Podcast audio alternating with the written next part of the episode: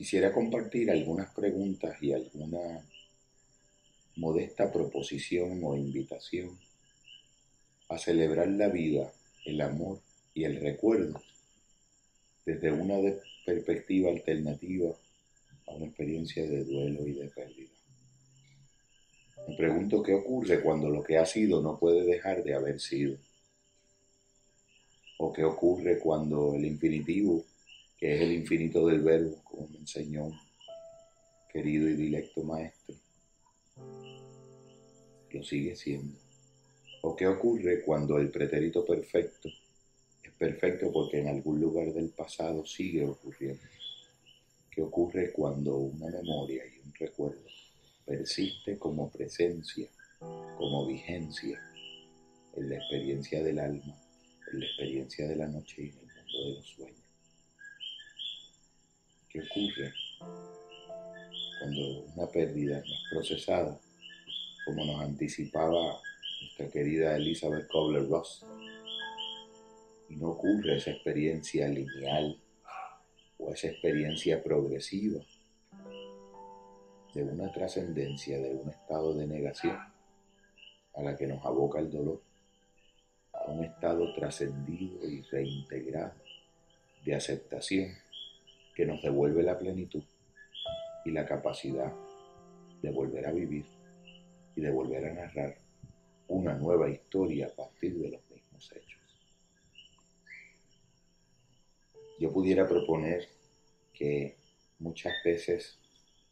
el duelo no tiene que ser el mismo para todo el mundo, tiene que ser la misma experiencia. Y quisiera que nos permitiéramos pensar por un momento que el alma es una casa de muchas moradas, una casa amplia de varios cuartos, de salas anchas, de comedores, de pasillos largos, el alma propia como un hogar de muchos cuartos, y el duelo como un feng shui de esa casa del alma, el duelo como un intento de ampliación de ese espacio interior y una reubicación espacial de las memorias, de los recuerdos vivos y de las pervivencias de lo que ha sido amado, que no puede dejar de serlo. Y no tendría por qué dejar de serlo. Verdaderamente respeto y me permito diferir de muchas de las modalidades en el duelo donde se escuchan frases como tienes que superarlo, eh, tienes que pasar la página, tienes que regresar a tu vida, debes pensar menos en eso. Y me permito proponer una manera distinta de narrar la experiencia de algo que ha sido y que no puede dejar de haber sido. Y yo, de algún modo, entendiendo que el recuerdo puede ser ubicado en alguna coordenada, en algún, en el conjunto espacial interior de lo que es el alma. Si fuera un hogar, la metáfora que escogieran, la persona fallecida pudiera de algún modo ser el protagonista y el personaje vivo de uno de los cuartos de la casa.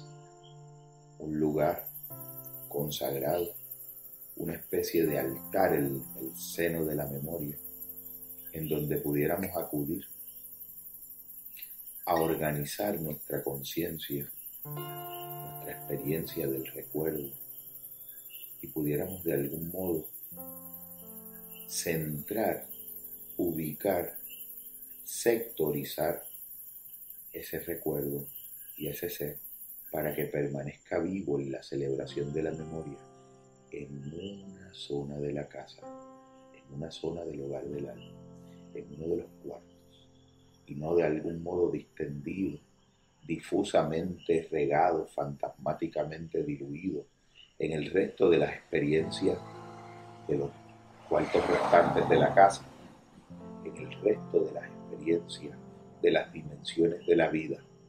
estaríamos cumpliendo un doble propósito honrando la permanencia en la memoria de lo que ha sido amado y simultáneamente organizando la experiencia del recuerdo en la casa del alma, de tal modo que la continuidad de la vida pueda permitirnos narrar una aventura de continuar y una aventura de enaltecer ese recuerdo, de enaltecer esa experiencia que puede seguir significando en nuestro ser paralelamente con la continuidad plena de una vida consagrada a la felicidad como el mejor homenaje que merece lo que alguna vez ha sido amado.